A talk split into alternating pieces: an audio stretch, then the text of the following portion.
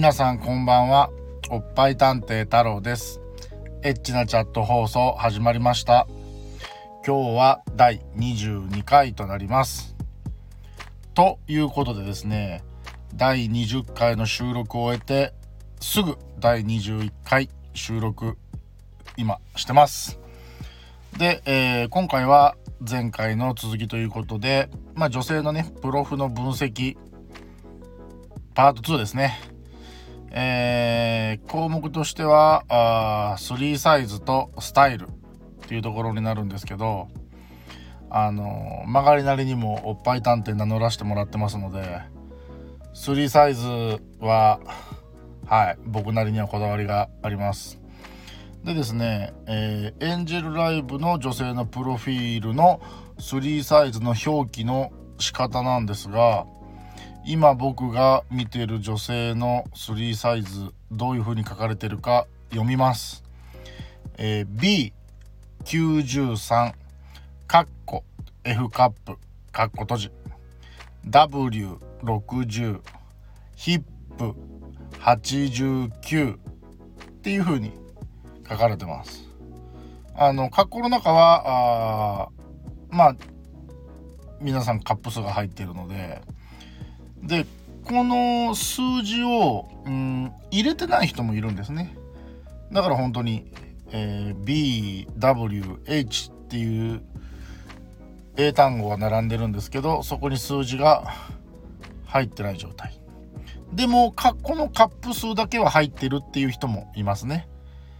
カップ数すら入ってない人もいますけど。でその次の項目がスタイルってなっててスリムややスリム普通ややぽっちゃりぽっちゃりとかそういう確か選択肢があったと思います。でですねあのー、まずこの3サイズなんですけど、まあ、数字入れてない人がいるっていうのはさっきお話ししましたけどあのー、絶対ね数字入れないといけないとは僕思わないんですがまあ数字を入れないということはどういうことですかって考えちゃうんですよね。まあ少しそういうスタイル面で、えー、自信がなくてとか、まあ、ちょっとこうぽっちゃり体型寄りでっていう方はもしかしたら自分のそういう3サイズがね分かっても、まあ、表記はするのちょっと抵抗あるなっていう人は中にはいると思うんですね。まあ、そういう場合はまあ空白っていう形になると思うんですけど、まあ、そうなると、まあ、そこを、ま、許容できる人は問題ないですし、まあ、許容できないよっていう人は非表示、ま、僕もあのそういうところはもう待機画面見ずとも非表示にしちゃったりするところも正直あるんですけど、えー、そういう風な感じで判断してますね。でまあ僕の場合はもう E カップより下だから A から D に関してはもうなんか問答無用で非表示リストにぶち込んでますね。でまあ E ってなると、まあ、すごく僕の中では微妙なのでうん、まあ、そこはまあ待機画面で雰囲気を見て判断するかあそれでも分かりにくいなっていう時はまあその人がパーティーチャットしてる時に覗きに行って確認したりとかまあそういうことをしたりしてますかね。まあ G カップとか H カップって書いてるとおどれどれどんな感じかなっていうような感じで、えー、楽しみにしたりはしますね。でその後の、えー、プロフの項目なんですけど、えー、まあ、顔出し、まあ、これは顔出しをするかしないかということですね。ほんでまあその次がマイク、え、まあ、使うか使わないかということ。うんでその次が血液型。うんまあすごくどうでもいいところですけどね。で、えー、次がチャームポイント。あでこのチャームポイント今見てる女の子は、えー、瞳って書いてますけどここおっぱいとかって書いてる人はあ自信があったりするのかなと。あもしかしたら綺麗なおっぱいしてるのかなとかなんか僕は思っちゃったりしますね。でその次が下着衣装、まあ、この子は白のスケスケって書いてますけど、まあ、そんなもん日によって違うだろって思うんであんまり僕は意識してないですね。で結婚はっていう項目が次なんですけど、まあ、当然既婚者さんもいらっしゃるんですけどね、えー、僕はなぜか既婚者さんはもうなんかあの対象外にしちゃってるんでそういう人ももう非表示速攻非表示みたいな感じになってますね。